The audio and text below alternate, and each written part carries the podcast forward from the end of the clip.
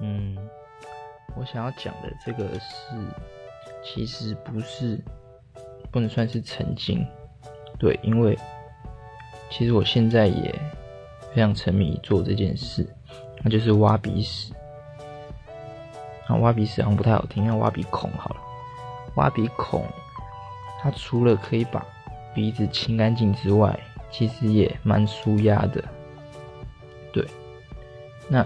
我曾经听过一个挖鼻屎同好，他是这么说的：“他说我们挖鼻屎就有点像是一般人在喜欢整理房间。”那我这个描述，我就觉得干太屌，太会形容了吧，然后就更喜欢挖鼻屎了。